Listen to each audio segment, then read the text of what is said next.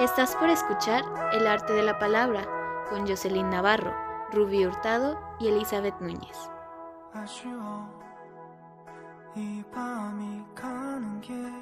Hola, bienvenidos a nuestro programa El arte de la palabra. El día de hoy traemos a ustedes el siguiente episodio, el canon literario y la escuela primaria, donde se hablará de géneros literarios, el canon dentro de la escuela primaria y algunas recomendaciones de libros para llevar al aula. Se conoce como canon literario de este modo al conjunto de las obras clásicas que forman parte de la alta cultura. Estos trabajos, ya sea por sus características formales, su originalidad o su calidad, han logrado trascender las épocas y las fronteras, resultando universales y siempre vigentes. Es importante mencionar que el canon literario no se encuentra cerrado, con el avance de la historia, nuevos escritores pueden pasar a considerarse como clásicos y sus libros incluidos en el canon. Cada libro que escribimos o leemos está encuadrado dentro de características determinadas según un manuscrito.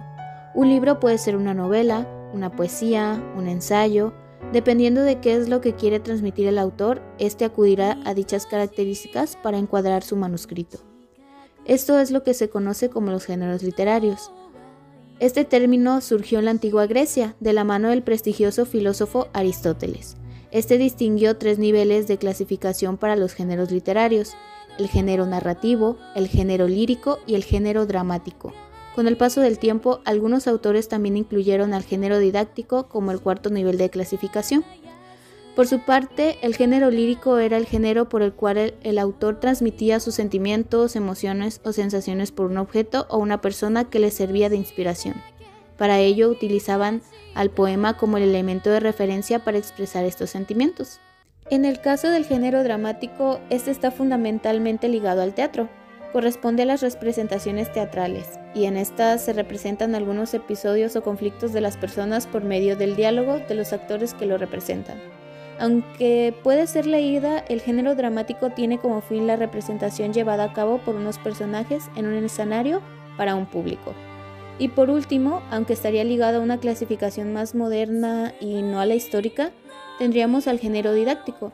Este género, la principal función es la enseñanza o la divulgación de ideas, las cuales son expresadas de forma artística, con un lenguaje elaborado y recursos de la filosofía. Por otro lado, Entendemos como canon literario al conjunto de textos que han sido seleccionados para el uso útil con los niños. Esto considerando que se seleccionen tomando en cuenta lo que la sociedad considera bueno para ellos de acuerdo al contexto histórico en el que se encuentran. Cuentan con un lenguaje simple y entendible que busca que los niños construyan a través de la lectura valores y puedan aplicarlo en su vida cotidiana. Para seleccionar qué textos son adecuados para los niños, se dan las tareas de mediador, en donde es este el que busca y elige qué texto es más pertinente, considerando lo que es más adecuado para su edad. Para ello se tiene que indagar entre una gran variedad de textos. Bien, pues como sabemos hay un sinfín de libros que se pueden llevar a las escuelas primarias, ya sea de valores, emociones, igualdad de género, neurociencia, que ayuda a los alumnos y al docente a conocer acerca de estos, pero más que conocer, pues ponerlos en práctica, ya sea en la escuela, fuera o en casa. Como recomendaciones de libros, yo les traigo los siguientes. El primero es Mi mamá. Segundo, No te olvido. Tercero, ¿dónde viven los monstruos? Cuarto, ¿a qué sabe la luna? Quinto, yo voy conmigo. Sexto, mi abuelita tiene ruedas. Séptimo, así soy yo. Octavo, hijito pollito. Noveno, patito feo. Y como último, tenemos el caso de Lorenzo. Al leer y conocer estos libros considero yo que te cambia la perspectiva de muchísimas cosas. Por ejemplo, en el caso de Lorenzo, donde decimos que todas las personas son normales por hacer las mismas cosas y tratar a alguien diferente por tener alguna cualidad que no tengan los demás. Entonces como que los alumnos se van dando cuenta de por qué discriminar a otras personas si las podemos incluir y también ayudar.